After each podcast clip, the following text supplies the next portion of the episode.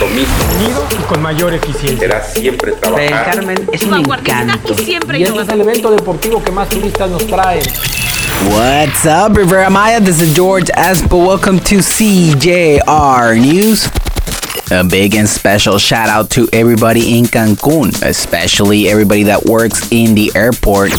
On this day, July 21st, 2002, with a record of six races remaining, German Ferrari driver Michael Schumacher clinches his fifth Formula One World Drivers' Championship with a victory in the French Grand Prix at the circuit of De Nevers Magny-Cours, third straight title win.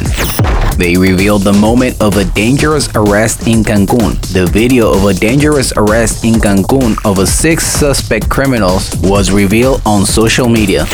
The Tulum Film Festival is back and it will be in Mayan. The film exhibition will screen films and documentaries in Chachen, Hondzonot, San Juan de Dios, and Francisco Umey. They rescue a huge snake that roamed in Holbox. Neighbors and tourists on the island of Holbox reported the presence of a huge snake that apparently had just eaten an animal. Simultaneous attack leave two executed and one injured in Cancun. The criminal acts occurred in region 72 and 77.